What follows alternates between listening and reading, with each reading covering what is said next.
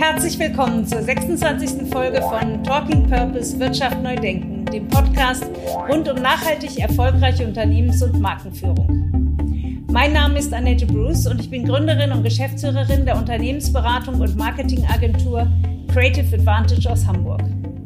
Mit meinen Gästen diskutiere ich, wie Unternehmen profitabel wirtschaften und gleichzeitig einen Beitrag für das Gemeinwohl leisten können. In den Gesprächen erhaltet ihr Einblicke in die Unternehmen und Organisationen, die den Mut haben, Wirtschaft neu zu denken und damit Teil der Lösung der drängendsten Probleme unserer Zeit sind. Mein Gast heute? Christian Kroll, Gründer und Geschäftsführer von Ecosia, der Suchmaschine, die Bäume pflanzt und sich die Mission Be Good ins Pflichtenheft geschrieben hat. Es loben sich ja viele Unternehmen damit, dass sie jetzt 100% erneuerbare Energien haben. Ähm, und wir haben aber auch, also das hat man auch eine Weile, dann haben wir gemerkt, das ist ja total unambitioniert. 100 Prozent ist ja, ist ja nichts. Warum nicht 300, 400 oder 1000 machen? Und das kann eigentlich auch jedes Unternehmen machen. Also es, es, gerade wenn, wenn man sich als Vorreiter sieht, ähm, warum bei 100 Prozent aufhören? Also warum nur den Dreck vor der eigenen Haustür wegkehren ähm, und nicht, nicht wirklich weiterdenken? Im Podcast erklärt Christian, warum Ecosia eine Art Werbeagentur und Businessmodell für Bäume ist, warum Bäume den Menschen so viel mehr bringen als CO2-Reduktion und warum man Menschen nur für die Pflege und den Schutz von Bäumen bewegen kann, wenn die Bäume auch einen Beitrag dazu leisten, die eigenen existenziellen Bedürfnisse zu befriedigen. Sehr deutlich macht Christian im Podcast auch, dass wir alle Kräfte bündeln müssen, wollen wir die Klimakatastrophe noch abwenden. Denn wer heute noch von Klimaneutralität spricht, greift aus seiner Sicht viel zu kurz. Er ist überzeugt, dass wir heute nicht nur 100% Kompensation, sondern 200% oder am besten 1000% benötigen, um die Klimakatastrophe abzuwenden. Er lebt im Podcast einen sehr engagierten Gründer und Geschäftsführer, der sein Wirken dem Klimaschutz verschrieben hat und noch sehr große Ziele mit Ecosia verfolgt, aber auch als Vorbild für andere stehen möchte, die die Notwendigkeit sehen, Wirtschaft neu zu denken. Hallo Christian. Hallo. Ich freue mich sehr, dass du heute mein Gast bist. Äh, Ecosia ist ein super spannendes Thema und es gibt ja auch gerade jetzt viele aktuelle Themen, die uns alle sehr beschäftigen, die in euren Wertekanon passen. Du bist der Gründer von Ecosia, einer alternativen Suchmaschine. Was hat dich bewegt, Ecosia zu gründen und was ist an Ecosia eigentlich alternativ? Ja, also die Idee kam mir eigentlich ähm, ich würde sagen, während einer größeren Weltreise nach meinem Studium. Das heißt, ich habe ähm, ich hab Betriebswirtschaftslehre studiert, ähm, fand es auch sehr spannend, äh, habe aber gemerkt, dass das normale Karriere machen irgendwie nicht so mein, mein Lebensziel war. Und ich wusste aber auch nicht, was ich sonst machen sollte. Und deswegen habe ich mich erstmal entschieden, eine größere Reise zu machen. Ich habe dann mhm. ein halbes Jahr in Nepal gelebt ähm, und nochmal fast ein Jahr in, in Südamerika. Und während dieser Zeit habe ich halt, also ich wusste immer, dass es ärmere Länder gibt und ich wusste auch, äh, dass es Zerstörung von Ökosystemen gibt. Das war jetzt äh, intellektuell war mir das schon bekannt, aber wenn ich, als ich dann dort war, habe ich es halt wirklich mit eigenen Augen gesehen und erfahren.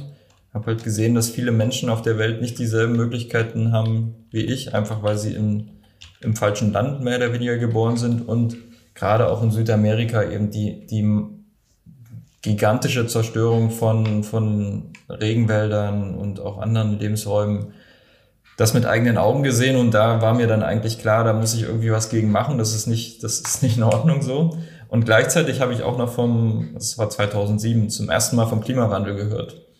Und als ich mhm. verstanden habe, was Klimawandel bedeutet, äh, war es für mich eigentlich klar, dass ich irgendwie mein, ähm, ja, meine Energie dafür verwenden muss, äh, da einen Beitrag zu leisten. Ich finde das total interessant. Sorry, dass ich unterbreche, aber ich finde es wirklich spannend, weil du bist jetzt mindestens der dritte Gast im Podcast, der sagt, aufgrund einer Reise sind ihm die Augen geöffnet worden. Und das sind alles Menschen, ob das jetzt Friedel Detzner ist oder der äh, Aho-Gründer Janis Birz, die natürlich intellektuell, genau wie du das auch gesagt hast, wissen, wie es in anderen Teilen der Welt aussieht. Und trotzdem hat es das Dahinreisen bedarf, um so ein Change im Mindset zu bewirken. Und ich finde es total spannend, weil wir ja alle überlegen, wie können, was können wir tun? Wie können wir mehr Awareness schaffen? Wie können wir mehr Menschen mobilisieren, sich dafür, für, dafür einzusetzen gegen den Klimawandel? Vielleicht muss man da doch mal auch drüber nachdenken, mehr Jugendbewegungen, mehr Austausch, mehr wirkliches Sehen mit den eigenen Augen ja. zu schaffen.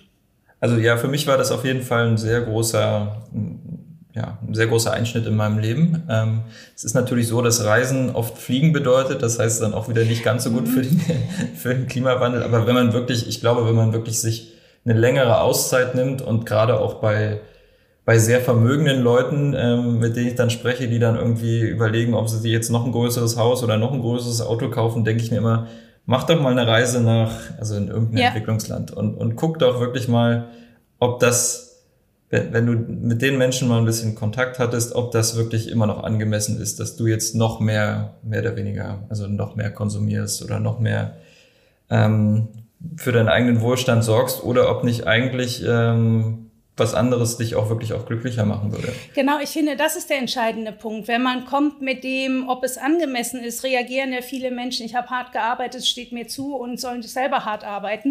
Aber ich finde auch diesen Punkt macht es einen wirklich glücklicher. Den, ja. der bewegt mich so, weil manchmal erlebt man ja auch diese, diesen Überfluss an Konsum, der ja eher belastend und erdrückend ist, als dass er wirklich noch irgendein zusätzliches Glücksgefühl bringt. Ja, ein größeres Haus bedeutet halt normalerweise nur größere Probleme. ja, und mehr Kosten, mehr Verbrauch genau. an allem und so weiter, ja. Ja. Genau, also für mich war das auf jeden Fall also relativ früh klar. Ich habe, ähm, für mich ging's also diese, diese Einsicht irgendwie mehr Geld bedeutet jetzt nicht mehr, mehr, mhm. mehr glücklich sein. Ähm, und ich wollte halt echt mein, mein Leben eigentlich ähm, darauf ausrichten, ein großes Problem zu lösen. Und also insbesondere diese Armut, aber auch die Zerstörung der Ökosysteme und Klimawandel waren dann für mich die, die, die Themen, die ich gern angehen wollte. Ich hatte während meines Studiums schon so eine kleine Webseite, mit der man verschiedene Finanzdienstleister miteinander vergleichen konnte. Und mit dieser Webseite habe ich ein bisschen Geld verdient und habe auch verstanden, dass ich den größten Teil von meinem mhm. Umsatz eigentlich direkt an Google weitergebe, weil ich Google-Werbung schalten musste. Das heißt, da habe ich verstanden, dass Google ein ganz tolles Businessmodell ist, ähm, mit dem man viel Geld verdienen kann. Und ja, so kam halt die Idee, dass ich diese, diese Probleme, die ich lösen wollte, eigentlich mit der Technologie Suchmaschine verbinde. Ja. Und so entstand eine Suchmaschine, die Bäume pflanzt. Das liegt ja nicht unbedingt auf der Hand, macht aber für mich in diesem Kontext total Sinn. Naja, ist ja auch, ich meine, wenn man jetzt drüber spricht, Marke ich glaube, Ecosia ist so dermaßen stark verbunden mit die Suchmaschine, die Bäume pflanzt. Das finde ich schon ein Phänomen. Also single-minded und aber sehr eindeutig und auch sehr merkfähig. Ja, genau. Also das äh, ist halt auch das Schöne an Bäumen. Ähm, es ist sehr konkret. Also man, man kann halt, also wir haben ja die sehr konkrete Zahl auch bei uns, jetzt fast 130 Millionen Bäume.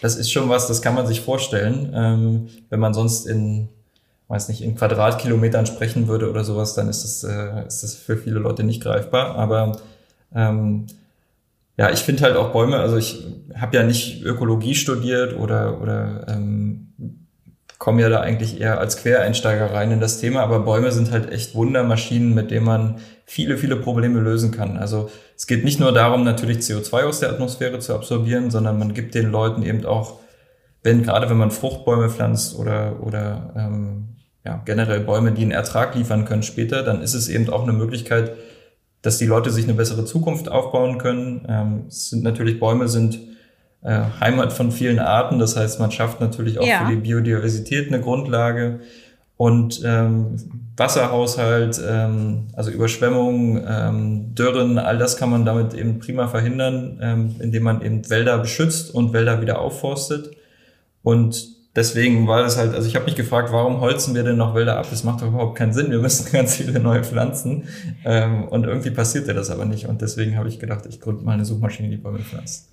Ja, interessant. Die Geschichte mit den Bäumen ist ja auch interessant. Wir machen viel Forschung zu Nachhaltigkeitsthemen und Bäume sind definitiv des Deutschen liebstes Kind. Also wenn du in Deutschland verkaufen willst, dass du was für die, für die Umwelt tust, für den Klimawandel, für die Natur, dann zieht Bäume, jetzt mal als Marketing-Sprech, wirklich nach wie vor am besten. Ähm, weil die Menschen irgendwie sehr viel Positives mit dem Baum verbinden. Du hast es jetzt ja schon sehr profunde erklärt, auch wissenschaftlich, was Bäume leisten können, aber ich glaube auch in der Emotion der Menschen hat ein Baum irgendwas Starkes, Überdauerndes, äh, Lebensspendendes. und ist sehr positiv. Meine, meine ähm, Teenage-Tochter hat zum Beispiel gefragt, warum pflanzt ihr Bäume, warum äh, gebt ihr kein äh, Essen für hungernde Kinder? Also ich meine das gar nicht provozieren, sondern wirklich nochmal den Punkt äh, mit den Bäumen ja. herausstellen. Ja, also das, das Schöne ist ja, dass man selbst dieses Problem, also man kann natürlich nicht alle Probleme mit Bäumen lösen, aber selbst das Thema Essen für Kinder oder Kinder müssen zur Schule gehen, das kann man halt auch mit Bäumen lösen, mhm. ähm, weil man eben, also wir bezahlen ja Leute dafür, dass sie Bäume pflanzen. Das heißt, die Leute generieren Einkommen und können dann ja. auch, äh, klar, damit äh, ihre Familie versorgen oder, oder eben auch Kinder zur Schule schicken am Ende. Ähm, und es, also es passiert nicht automatisch, kann aber, also ein gutes Baumpflanzprojekt hat das irgendwie alles mit drin. Das heißt, man hat echt so ein super Paket, in, mit dem man wirklich viele, viele, viele Sachen lösen kann. Ich habe äh, allerdings auch das Gefühl, dass äh, also inzwischen will irgendwie jeder Bäume pflanzen. Ähm, mhm. Das heißt, es ist irgendwie sehr gerade sehr in Mode. Wir machen das ja jetzt schon eine Weile, seit äh, zwölf Jahren. Ähm, ja. Und ich denke, dass wir auch so ein bisschen dafür bei, dazu beigetragen haben. Also, dass jetzt irgendwie alle Leute sehen, ah, bei Ecosia klappt das mit den Bäume pflanzen, das finden alle spannend. Jetzt gibt's dann auch Baumärkte, die Bäume pflanzen wollen und so weiter. Ähm, das äh, ja, wird gerade so ein bisschen inflationär ge genutzt, aber deswegen macht es nicht weniger Sinn. Also es macht äh, gute Baumpflanzprojekte und da muss man natürlich unterscheiden. Es gibt auch nicht ganz so gute Baumpflanzprojekte. Gute Baumpflanzprojekte machen viel Sinn für unseren Planeten. Also da sollten wir so viel wie möglich von machen. Ja, ich glaube, das ist schon wichtig. Ich finde es gut, dass du den Punkt nochmal einbringst. Ich finde es auch ein bisschen inflationär im Moment mit Bäume pflanzen, aber definitiv nicht bei Ecosia, weil ihr habt es ja geradezu so ein bisschen erfunden und, äh, und groß gemacht, das Thema. Ich glaube, es ist aber wichtig, dass nicht jeder jetzt anfängt, äh, als Marketing-Gag sich so ein bisschen Greenwashing freikauft damit, dass er sagt, ja, pass mal auf und dann pflanzen wir da auch noch ein paar Bäume und kein Mensch weiß, wo die Bäume stehen. Und äh, was, glaube ich, auch sehr wichtig ist, dass es eine langfristig angelegte legter Zweck ist und keine Spende, die ich heute mal ans Tierheim und morgen an Fußball und jetzt mache ich es mal zum Bäume pflanzen. Und diese Langfristigkeit, ähm, ihr seid ein Unternehmen, ich nenne es jetzt mal mit dem Begriff, den ich kenne, du erklärst uns das gleich nochmal richtig, in Verantwortungseigentum mit der äh, Schweizer Purpose AG in Zusammenarbeit entwickelt. Ihr wollt es ja wirklich langfristig verankern. Ihr wollt sicherstellen, dass Ecosia nicht verkauft wird, nicht in Investorenhände kommt, sondern langfristig das tut, was ihr derzeit sehr erfolgreich tut. Jetzt habe ich das schon mal so ganz schnell vorweggenommen, aber erklär doch nochmal bitte unseren Hörern, was ihr da gemacht habt. Ja, also ähm, den Begriff Verantwortungseigentum, davon haben wir uns jetzt so ein bisschen gelöst, ähm, weil sich da viele Leute dran gestört haben. Wir nennen das gerade Treuhandeigentum. Ähm, mhm. Das bedeutet mehr oder weniger, dass ich als, als Gründer äh, oder als ja, Besitzer ist man ja dann, wenn man ein Unternehmen gründet, dann ist man ja Besitzer von einer GmbH in unserem Fall. Ähm, äh, ich habe meine Anteile abgegeben an, an eine Stiftung, also die, die Purpose Stiftung. Ähm, und mein Mitgesellschafter Tim, wir haben das beide gemacht. Das heißt, wir haben, sind jetzt nicht mehr Besitzer in diesem Sinne. Also wir können jetzt kein Geld Ach, ihr ausziehen. habt es sogar der Purpose Stiftung. Ihr habt jetzt genau. nicht eine eigene Stiftung gegründet, sondern ihr habt eure Anteile der Purpose Stiftung gegeben. Genau, ja. Also ähm, nicht alle Anteile, sondern wir besitzen noch, es gibt 100 Anteile, die Stimmrechte haben. Alle anderen Anteile mhm. haben keine Stimmrechte. Und ähm, Tim und ich, wir besitzen noch 99 Prozent dieser 100 Anteile. Ähm, und haben damit halt immer noch die Kontrolle über das Unternehmen. Wir verstehen uns mhm. aber nicht mehr als die Besitzer, sondern eben tatsächlich als Treuhänder. Das heißt, wir müssen dafür sorgen, dass das Unternehmen sein, seine Ziele erreichen kann, seinen Zweck erreichen kann. Aber wir können es nicht verkaufen und wir können keine Gewinne rausziehen. Und deswegen ähm, ja, ist halt das, das Wort Verantwortung so wichtig. Es geht eben darum, dass wir das, ähm, ja, dass, dass wir das Unternehmen voranbringen ähm, und wir können aber eben nicht davon persönlich profitieren. In unserem Fall haben wir sogar, also wir haben ja etwas verschenkt, was schon einen hohen Wert hatte. Ja, absolut. Also, Ihr hättet ja einen Börsengang machen können. Also oder solche Sachen, genau. Da waren schon lange so ein paar Millionen schon auf dem Tisch und wir haben uns aber trotzdem dafür entschieden, ähm, eben genau das nicht zu machen, weil es uns, uns eben wichtig war, dass Ecosia als Idee geschützt ist, für immer geschützt ist, dass es eben nicht, was weiß ich, von Google oder, oder Microsoft oder jemandem anderen übernommen werden kann, sondern dass das tatsächlich unabhängig ist. Letztendlich gehört Ecosia meiner Meinung oder darf Ecosia gar nicht auch darf gar nicht mir oder Tim gehören, sondern das mhm. gehört, wenn dann vielleicht den Nutzern, weil die ja irgendwie dazu beitragen, dass wir Bäume pflanzen ja. können. Oder aber eigentlich finde ich ähm, Mutter Erde. Also es, es geht uns, es geht ja eben darum, ähm, wirklich Klimawandel zu lösen und, und Gerechtigkeit auf der Welt zu bringen. Und das ist eher eine Bewegung und eine Bewegung sollte meiner Meinung nach niemandem gehören und schon gar nicht verkauft werden können. Und schon gar nicht sollte man da Gewinne rausziehen. Also deswegen haben wir uns für mhm. diese relativ, ja, man kann schon sagen, radikale Lösung entschieden, gerade wenn man sich so die normale Startup-Welt anguckt, ähm, dass wir uns da ja von ja, von der Option verabschiedet haben, da jetzt irgendwie ähm, Großkasse zu machen. Ich finde das Bild Bewegung sehr schön. Ich weiß nicht, seid ihr B Corp zertifiziert oder habt ihr das mal in Erwägung gezogen? Ja, das sind wir auch noch. Also wir haben so alles eigentlich Gemeinwohlökonomie B Corp Zertifizierung. Wir waren sogar die deutsche, äh, die erste deutsche B Corp, glaube ich, ähm, und machen bei vielen, bei vielen Sachen mit. Für mich ist aber das, also mehr oder weniger die DNA, also das Eigentum. Was, was ist Ecosia für eine Eigentums, ähm, also Wem, wem gehört das letztendlich? Ja. Das ist eben die Kernfrage. Ähm, weil man sieht viele, also auch B Corp zertifizierte Unternehmen, die dann irgendwann verkauft werden und dann letztendlich sind dann die ja. Werte dann doch nicht mehr ganz so wichtig. Und das wollten wir verhindern. Also ich wollte das wirklich auch für, für die lang, lange Frist mehr oder weniger äh, sicherstellen.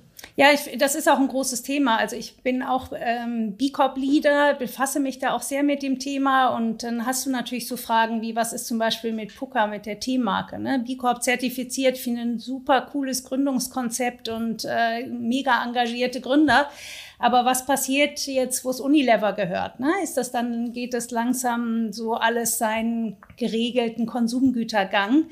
Ähm, finde ich schon eine Frage. Ich habe irgendwie so ein bisschen, so wie du hm. das erzählt hast, habe ich jetzt das Bild vor Augen, dass ihr praktisch, dass Ecosia praktisch im Wald gehört. Und die Bäume haben ein Businessmodell, mit dem sie dafür sorgen, dass sie sich erhalten können und äh, auch vermehren können. Äh, das finde ich eigentlich ein sehr schönes Bild. Und ich finde, Movement passt sehr zu B Corp. Also wir verstehen uns auch sehr als ein Movement. Ähm, und ich finde, es passt auch super zu euch. Nur ist es ja eine ganz schöne Aufgabe, so als deutsches Start-up gegen die gigantische Suchmaschine Google anzutreten. Ich weiß, ihr habt am Anfang auch sogar kooperiert mit Google. Jetzt seid ihr ja auf Bing aufgesetzt. Äh, früher wart ihr auf Google. Wie ist das? Wie schafft man das? Wie funktioniert das? Wie geht das? Wie macht man sich dann auch bekannt und wird eine so starke Marke, wie ihr es heute seid? Ja, also ich glaube, wenn ich, wenn ich gewusst hätte, worauf ich mich einlasse, hätte ich es vielleicht gar nicht gemacht. Also Na gut, dass man das immer nicht weiß. gut, es gibt echt äh, einfachere Wettbewerber. Also Google hat ja, ähm, ich glaube, in Deutschland 98 Prozent Marktanteil. Also ist wirklich Monopolist in Deutschland. Ähm, wir haben knapp ein Prozent, das heißt, da ist echt nicht mehr, neben, neben uns gibt's nicht mehr viele andere. Naja, aber wie cool, wenn man mit knapp ein Prozent 130 Millionen Bäume schon gepflanzt hat in genau, zwölf Jahren. Ja. Ne? Also ja. das sind ja eben doch sehr große Zahlenspiele. Ja, also genau das war auch bei mir der Grund. Ich habe einfach mal ausgerechnet, damals, als ich das gegründet habe, was verdient Google gerade so, was wäre, wenn ich davon ein Prozent oder zehn Prozent hätte und ah, was ja. könnte man damit alles erreichen. Und dann habe ich gesagt, los geht's. dass das natürlich bedeutet, dass man schon äh, also echt äh, gegen, gegen einen sehr, sehr starken Technologiekonzern, der nicht nur wirklich viel Geld für Technologieentwicklung hat, sondern auch sehr viel Geld, um die Monopolstellung zu sichern. Mhm. Und, äh, und auch viele Anwälte oder Lobbyisten, die eben dafür sorgen, dass, äh, dass ja, also Google gehört ja mehr oder weniger, Google gehört zwei Drittel des Internets. Sie haben Android und Chrome, das sind die Zugangspunkte fürs Hauptzugangspunkte ja. fürs Internet und kaufen sich dann noch in Safari rein, also ins Apple Ecosystem. Das heißt, der gesamte Suchmaschinenmarkt ist eigentlich durch so eine riesige Festung einfach beschützt und man kommt da als neuer Suchanbieter kommt man gar nicht so leicht rein. Ähm, Aber ihr habt es doch geschafft. Ja, ja und, und wie habt ihr das jetzt gemacht? Wie war, war dir das von Anfang an klar? Du machst das über Marke. Also Google ist eine Marke, ist klar, ist ja schon Sprachgebrauch, ich google und so weiter. Aber für mich seid ihr auch eine Marke, weil jedem, dem man sagt Ecosia, die Menschen verbinden sofort etwas damit. Also ihr seid nicht einfach ein anderes Google, sondern ihr seid ja schon eine besondere Suchmaschine. Ja, also ich, ich glaube, also klar, es ist eine ganz ein ganz konkretes Angebot, eine Suchmaschine, die Bäume pflanzt. Ne? Mhm. Das ist äh, was, was man wirklich auch schnell benutzen kann, sich eins, äh, einrichten kann und was auch einen echt großen, großen Beitrag leistet, äh, leistet. Also wir haben mal ausgerechnet, dass äh, jede Suche etwa ein Kilogramm CO2 aus der Atmosphäre zieht. Und also ich persönlich wow. suche äh, Dutzende Male am Tag, das heißt ja. Tausende Male im Jahr. Das, da kommen dann schnell ein paar Tonnen zusammen. Und das ist, also der Durchschnittsbürger hat ja etwa, ich glaube, elf Tonnen CO2-Fußabdruck in, in, in Deutschland. Ne? Mhm. Das heißt, das ist schon echt signifikant. Äh, und das nur mit, der, mit dem Wechsel der Suchmaschine. Also das ist ja. ein Tool, was wirklich, oder ja, ein, was man sich schnell installieren kann, was echt einen großen Beitrag zur Lösung des Klimawandels leisten kann. Also das ist ein ganz konkretes Angebot, dahinter steht aber noch viel mehr und das ist mehr oder weniger unsere Art, überhaupt Business zu machen. Also dass wir nicht Profit maximieren, dass wir sehr, sehr transparent sind. Man kann bei uns die Finanzberichte zum Beispiel auf der Webseite einsehen und sehen, wofür wir Geld ausgegeben haben und an welche Baumpflanzprojekte das Geld gegangen ist und so weiter. Und dann aber auch noch, ähm, ja, ich glaube, also wir, Google hat ja dieses Motto oder hatte mal das Motto, Motto, haben sie ja nicht mehr dieses Don't be evil. Also wenn ich es jetzt ja. sagen würde, bei uns ist halt eigentlich be good, also mach einfach so viel mhm. wie möglich Gutes. Äh, und damit haben wir halt, ich glaube, wenn das Leute erstmal verstanden haben, haben wir eigentlich einen un, uneinholbaren Wettbewerbsvorteil. Das heißt, wenn Leute wirklich verstanden haben, ah, Ecosia ist nicht nur irgendwie so ein bisschen eine andere Suchmaschine, sondern eigentlich wirklich so, ein, so eine ganz andere Art, ähm, Business zu verstehen, also Unternehmen, Unternehmertum zu verstehen. Ähm, und also ich finde allein, dass das, also dieses Treuhandeigentum, das ist, das geht ja an die Wurzeln des Kapitalismus mehr oder weniger. Also ja, das, äh, das heißt, Unternehmen ähm, sind eben nicht nur dafür da, Gewinne für die Anteilseigner zu generieren. Das steht nirgendwo, steht nicht im, nicht im Grundgesetz. In den USA ist das sogar rechtlich verankert, dass äh, Unternehmen mehr, mehr oder weniger Soziopathen sein müssen. Aber bei uns steht das nicht drin. ähm, ja. Das heißt, in, in Deutschland kann man sagen, Unternehmen kann ja für Mutter Erde da sein, für die Mitarbeiter da sein, ähm, für Innovation oder wie auch immer. Es muss nicht, es muss nicht auf Shareholder Value maximiert werden. Und das, die Gesellschaft oder unser Wirtschaftssystem ist aber in den letzten Jahrzehnten schon immer mehr und mehr Richtung Shareholder Value Maximierung gegangen. Und da ist unser, also was wir machen, schon ein ziemlich, ziemlicher Gegenentwurf dazu. Und das finde ich prima. Das ist ein Wettbewerbsvorteil und ich würde mir wünschen, dass es in jedem Geschäftsbereich eigentlich so ein Unternehmen gibt wie, wie Ecosia. Also eins, was wirklich einen Zweck hat, äh, den es erfüllen möchte und man kann wirklich als Konsument auch sicher sein, dass, dass das auch so ist und nicht nur ein Marketingversprechen. Also mich stört es auch sehr. Ich äh, gehe ja auch seit vielen Jahren irgendwie Bio einkaufen und dann sieht man halt, wie eine Biomarke nach der anderen so langsam weggekauft wird, wo ich mir dann auch ja. denke, ja, dafür habe ich das jetzt nicht gemacht irgendwie. Ja, dafür habe ich die nicht unterstützt und genau. groß gemacht. Ich wollte sie eigentlich eigenständig halten. Ja. Genau, ja. Wie geht's dir damit? Zwölf Jahre, glaube ich, Ecosia. Ich äh, gehe mal davon aus, dass du auch verdammt hart arbeitest und äh, wenn, auch wenn es treuhänderisch äh, im Eigentum ist, doch sehr viel Verantwortung auf deinen Schultern trägst. Ich habe sogar in, in deinem OMR-Podcast gehört, dass du nicht der meistverdienende in deinem Unternehmen bist. Ähm, wie siehst du das für dich perspektivisch? Ist, brennst du nach wie vor nach 130 Millionen Bäumen für deine Idee? Ja, also man muss ja mal gucken, wie viele Bäume wir pflanzen müssen. Das sind etwa äh, 1000 Milliarden in den nächsten zwei Jahrzehnten. Okay, das finde ich eine gute Zahl, die kannte ich auch noch nicht. Ja. Das heißt, da ist noch ordentlich Luft nach oben. Also klar können wir die nicht alle pflanzen, aber so ein paar Milliarden hoffe ich doch, dass wir mit Ecosia mhm. schon beisteuern können. Und nicht nur das, sondern insbesondere eben auch Sichtbarkeit für das Thema Bäume pflanzen oder äh, den Erhalt von Wäldern mehr Sichtbarkeit geben können. Also wir sehen uns auch so ein bisschen als die Marketingagentur von, von Bäumen. also Elektroautos haben genug Marketingagenturen, die brauchen nicht ja, mehr Marketinggeld, aber Bäume haben das eben nicht. Und deswegen, ähm, ja, deswegen, also ich bin super motiviert, auch seitdem ich mein Unternehmen mehr oder weniger verschenkt habe oder abgegeben habe, weil es mir einfach wirklich darum geht, diese, ja, also primär Klimawandel zu lösen und eben gerade mit, mit mit Bäumen oder auch mit Natur eben wirklich dieses, dieses Problem zu lösen. Anders kriegen wir das auch nicht hin. Also ich glaube, es wird auch echt unterschätzt, ähm, was Natur zur Lösung des Klimawandels beitragen kann. Also in Deutschland, mhm. gerade in Deutschland habe ich manchmal den Eindruck, dass alle glauben, wir müssen nur alle Elektroautos kaufen und dann ist Klimawandel gelöst. Das ist leider nicht so. Wenn man sich anguckt, wo liegen die wirklichen Hebel, dann liegen das finde ich ein schönes Bild. Wir sind so Technologie fixiert. Einerseits genau. in der Digitalisierung hinterher, andererseits so Technologie fixiert und denken, wir brauchen nur die beste Technik entwickeln, was wir ja können in unserer Ingenieurswelt. Dann können wir den Klimawandel stoppen. Das ist aber nicht so. Ich finde es sehr gut, dass du das nochmal auf den Punkt bringst. Ähm, ja. Ja, also Technologie, gerade erneuerbare Energien und vielleicht auch Batteriespeicher sind natürlich eine wichtige Komponente. Ähm, aber da geht es eben auch nicht darum, immer höher, schneller, weiter, sondern tatsächlich auch mal zu gucken, brauche ich das jetzt wirklich? Ja. Also das beste Auto ist immer noch ein Fahrrad. Also da gibt es auch keinen, egal ob da ein Batteriepaket drin steckt oder nicht.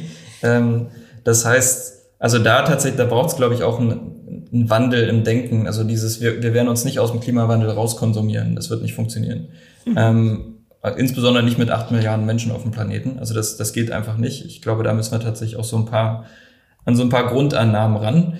Aber okay, ähm, das mal beiseite. Also tatsächlich äh, neben, nebenbei ist halt, wenn man sich Klimawandel anguckt und überlegt, wie man das lösen kann, da ist mindestens die Hälfte der Medaille ist eigentlich äh, natürliche Ökosysteme. Also das bedeutet, mhm. das Schützen und Pflanzen von Wäldern ist äh, ja ein Viertel, würde ich sagen, vom, von der Lösung. Ähm, und ähm, dann Landwirtschaft so umzustellen, dass sie nicht mehr Boden zerstört und somit CO2 in die Atmosphäre pustet, sondern tatsächlich wieder CO2 aufnehmen kann, also Humus aufbauen kann. Ja, ich glaube, Boden ist eins der nächsten großen Themen, für genau. die wir sehr viel mehr Awareness brauchen, dass ja. Boden so ein elementarer Faktor ja. ist. Klingt, klingt irgendwie total langweilig. Also ich kann mich auch noch dran erinnern, als ich zum ersten Mal davon gehört habe, dachte ich mir, Boden, das, wer interessiert sich denn dafür? Aber das ist die größte CO2-Senke, die wir haben, potenziell.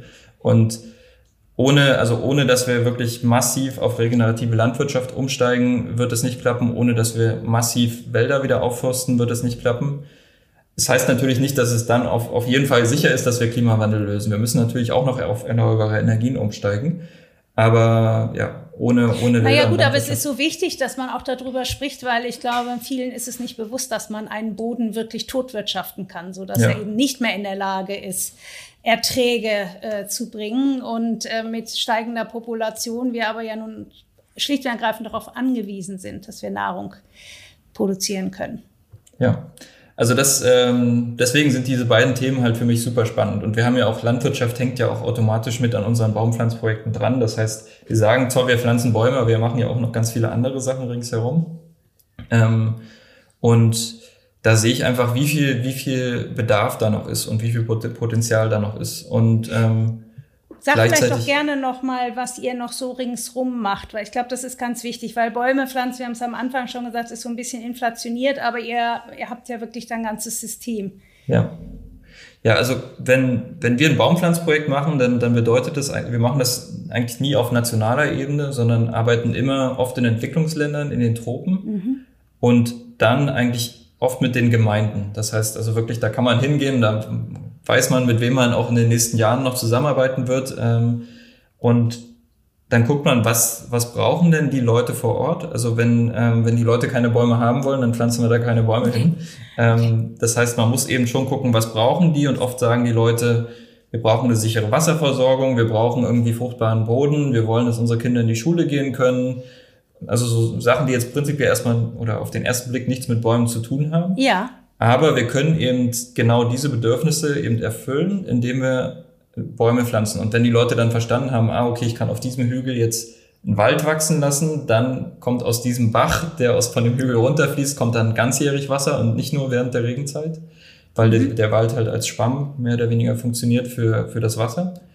Ähm, und ich kann auf meinem Acker irgendwie kann ich Bäume mitpflanzen und die Bäume erhöhen die Fruchtbarkeit, ver verringern mehr oder weniger ähm, das, die Verdampfung des, des Wassers im Boden. Ähm, und so kann ich halt besser Landwirtschaft betreiben. Außerdem kann ich von den Bäumen dann Früchte ernten und die kann ich auf dem Markt verkaufen. Dadurch kann ich wieder Geld generieren. Also das ist eigentlich so ein perfektes Baumpflanzprojekt, was eigentlich alle Bedürfnisse der Leute vor Ort erfüllt, so dass die Leute eben dann ja nicht nur Lust haben, Bäume zu pflanzen, sondern auch die Bäume zu schützen. Also wenn sie dann verstanden ja. haben, ähm, dass, dass Bäume ihnen wirklich helfen, dann werden die auch nicht mehr abgeholzt. Äh, wenn sie das nicht verstanden haben, wenn man einfach nur irgendwie eine, eine Fläche ähm, abgrenzt und da einen Zaun hinpflanzt und äh, einen Zaun hinsetzt und sagt, äh, hier ist hier ist jetzt Wald, dann ja, dann ist der Wald sehr wahrscheinlich wieder weg. Also da hilft ein Zaun auch nicht. Wenn Leute Brennholz brauchen, dann werden sie Bäume abholzen. Man muss man muss solche Sachen mit mit in Betracht ziehen und selbst bei Brennholz den Leuten dann eben erlauben, dass sie einige Äste von den Bäumen eben ähm,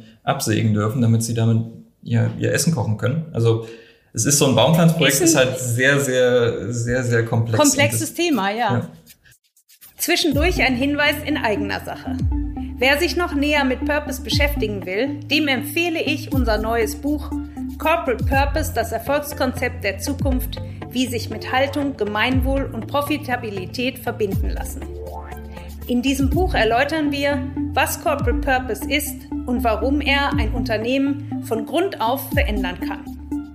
Sie erhalten einen Leitfaden und jede Menge Praxiswissen, um auf der Grundlage von Purpose ein tragfähiges Geschäftsmodell mit starken Marken und einem überzeugenden Beitrag zum Gemeinwohl entwickeln und implementieren zu können. Ausführliche Fallbeispiele von Marken wie VD, Veleda oder Essity und den Hamburg Towers, die auch schon hier im Podcast zu Gast waren, zeigen auf, wie Unternehmen Purpose in der Praxis erfolgreich umsetzen. Das Buch ist als Softcover und als E-Book überall erhältlich, wo es Bücher gibt. Wer ist eure Zielgruppe, Christian? Knapp ein Prozent ist ein Mega-Erfolg, das weiß jeder in dem Markt. Äh, trotzdem könnte man ja sagen, Mensch, es ist so einfach, Gutes zu tun. Äh, ich nutze einfach eine andere Suchmaschine. Wer ist eure Zielgruppe? Wie kommt ihr an die Kunden? Und warum, ich sage es jetzt mal provozierend, habt ihr nicht zehn Prozent von dem Markt? Was hindert die Leute?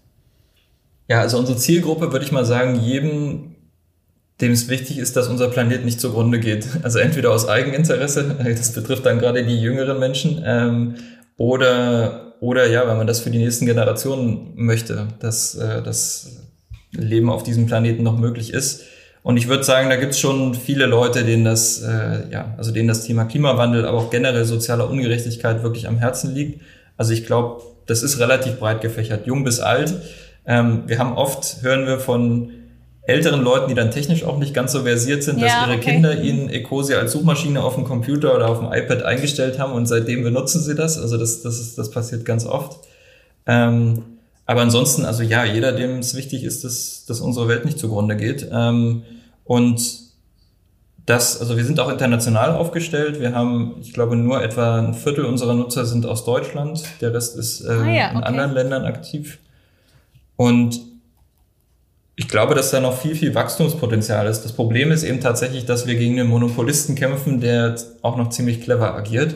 Das heißt eben, also Google ist ja sehr gut da drin, eben ja, Chrome, Android und auch andere Plattformen zu schützen, ähm, lässt uns auch nicht an den Suchalgorithmus ran. Also das, äh, da, da würden wir uns schon wünschen, dass da ein bisschen kooperativer gehandelt wird.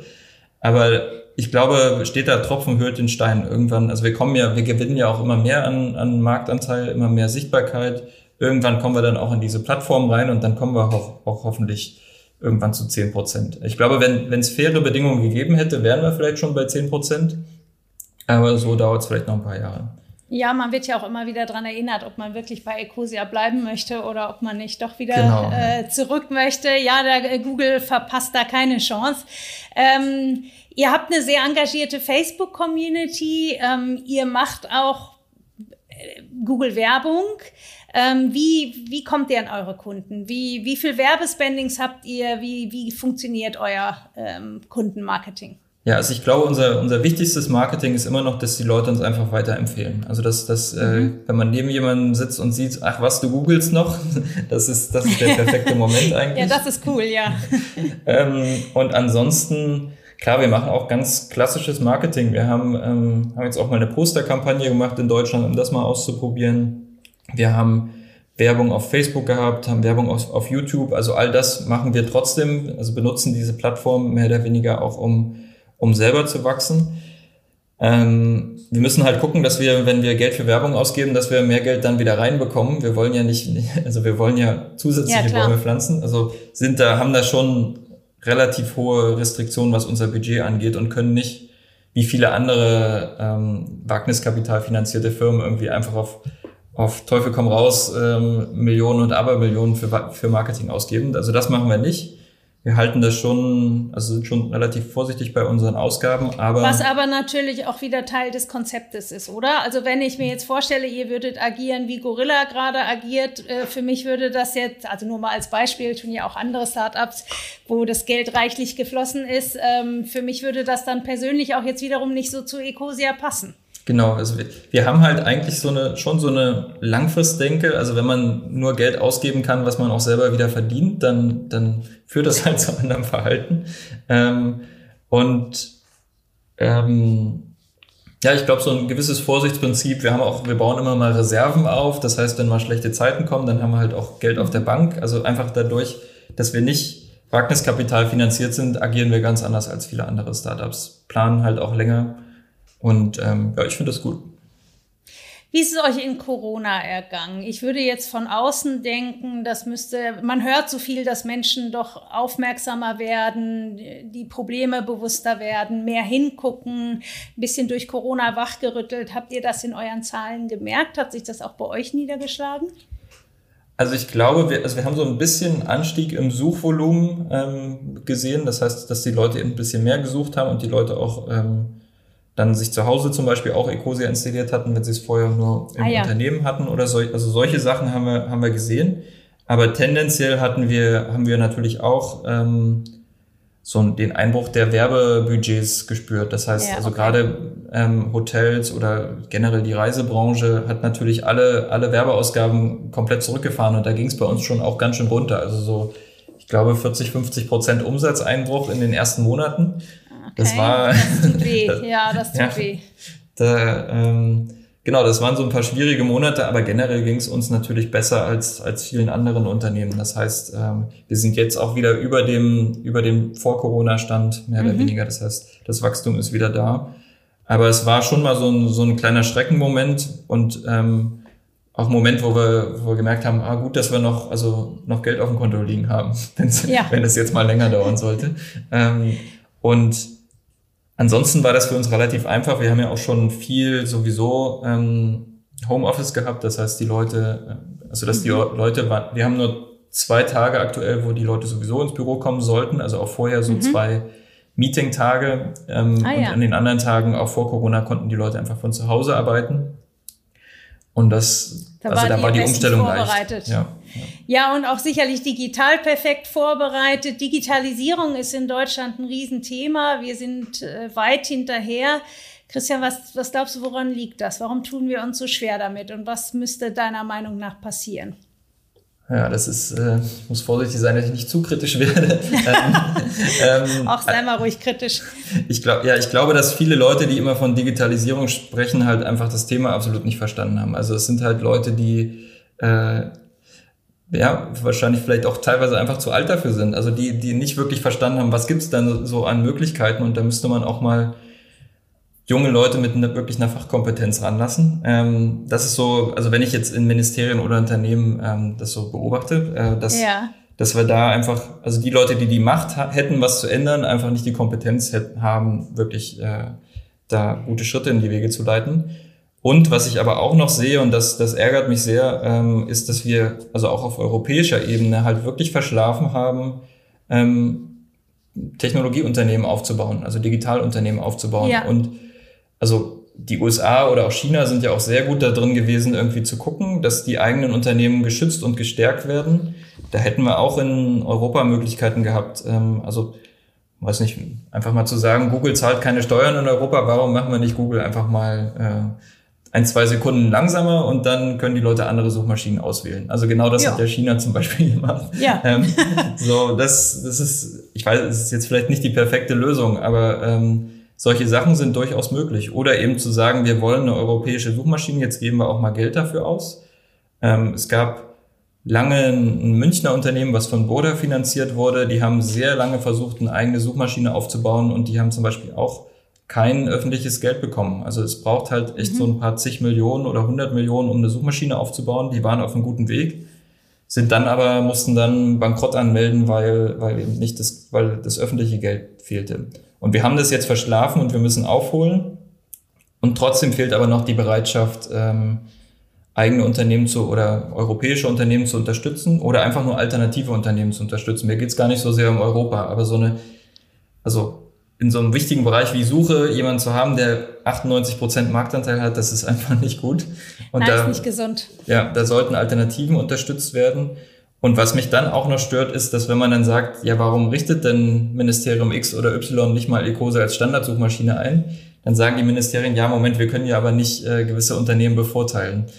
Aber Google ist halt schon als Standard eingerichtet. Also es geht ja, nicht darum, jemanden zu bevorteilen, sondern einfach den Leuten die, die Wahl zu geben. Also da ist echt so eine, so eine gewisse Trägheit, die mich, äh, die ist natürlich für Unternehmen wie uns, aber auch für, für andere Unternehmen, die halt gute alternative Angebote haben, dann schon sehr schwer macht. Und ähm, wir sind, glaube ich, so einer der wenigen Hoffnungen tatsächlich auf eine, ja, eine gute Zukunft im Digital, also in so einem wichtigen Digitalbereich wie Suche oder Browser.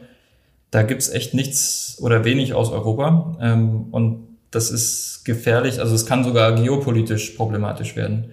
Wenn, also nehmen wir an, Donald Trump hätte jetzt noch eine Legislaturperiode bekommen und hätte irgendwann gesagt, ihr Europäer geht mir aber echt auf den Geist wir schalten ja. euch einfach mal Bing und Google ab. ab.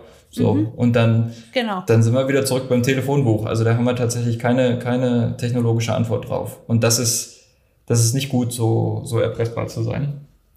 Ähm, du hast gesagt, es fehlt die Kompetenz auf den Ebenen, wo die Macht ist, wo die Entscheidungen getroffen werden. Welche Kompetenz fehlt, Christian?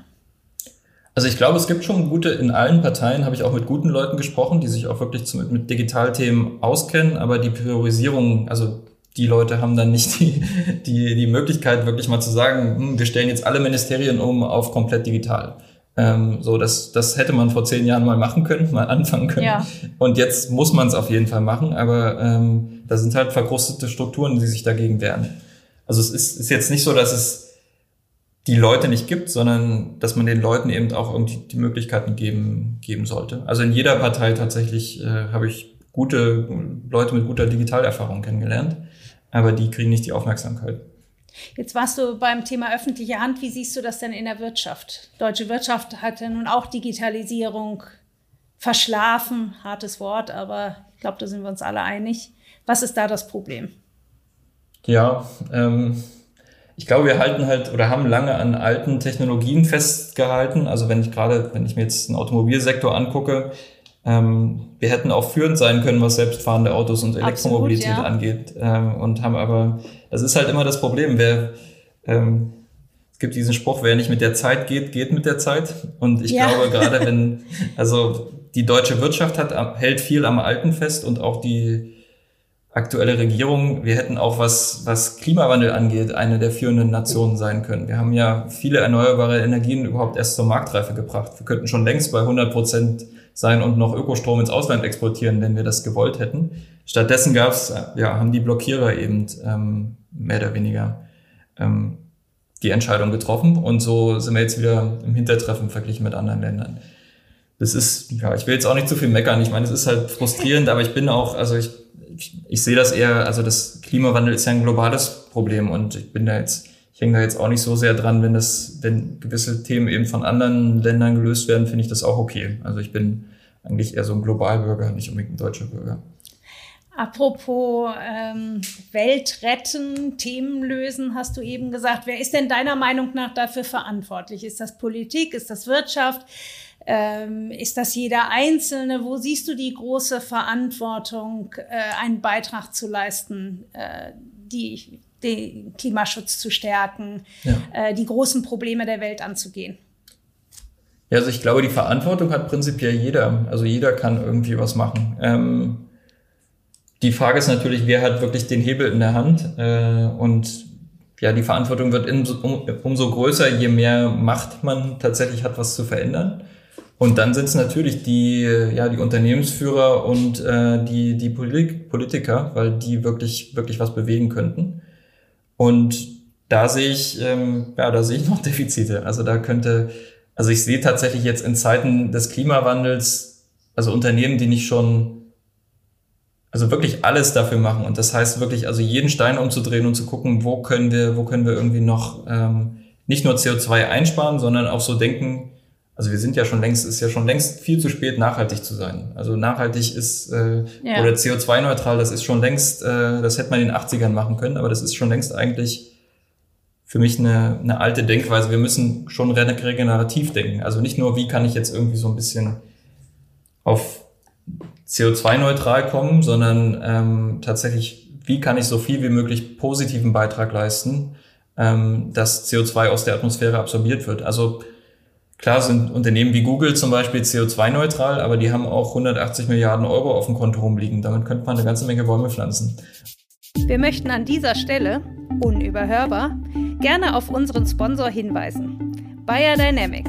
der renommierte Kopfhörer- und Mikrofonhersteller aus Heilbronn, der den Großteil seiner exzellenten Pro-Audio-Produkte am Standort in Handarbeit fertigt. In diesem Fall unterstützt er uns mit dem Fox USB-Mikrofon und den DT770 Pro Kopfhörern.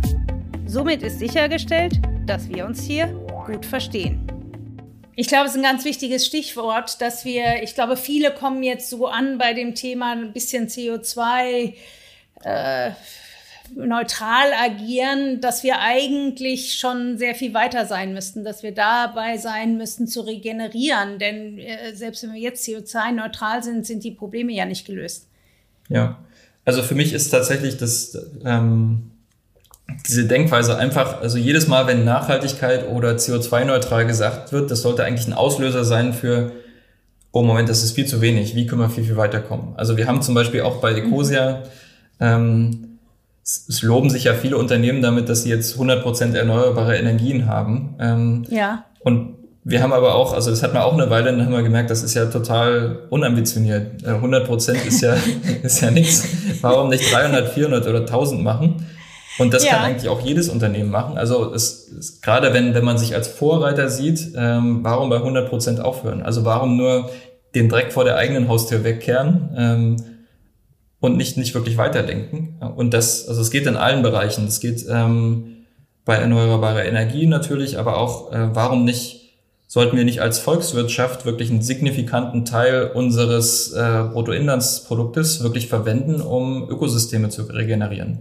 Also 5%, 10%, nicht nur, wie wir es aktuell machen, irgendwie 0,1% oder noch weniger. Und nicht nur bei uns in Deutschland, sondern tatsächlich auch in der, in der ganzen Welt. Das heißt, helfen, helfen, dieses Problem wirklich zu lösen. Und mhm. das wäre, das wäre für mich wirklich so, das wäre Verantwortung übernehmen. Also ähm, das wäre auch dann ein Land, auf das ich stolz wäre, äh, zu sagen, wir, wir lösen wirklich die, dieses große Problem und das nicht egoistisch, sondern ähm, ja eben altruistisch. Ich glaube, man kann sogar damit Geld verdienen. Also man kann ja mit dem Pflanzen von Bäumen oder mit dem Umwandeln von der Landwirtschaft zur regenerativen Landwirtschaft kann man auch Geld verdienen. Das müssen nicht nur Spendenprojekte sein. Aber das wirklich mal anzugehen, also diesen Mut zu haben und wirklich zu sagen, okay, wir, wir nehmen uns diesem Thema wirklich an.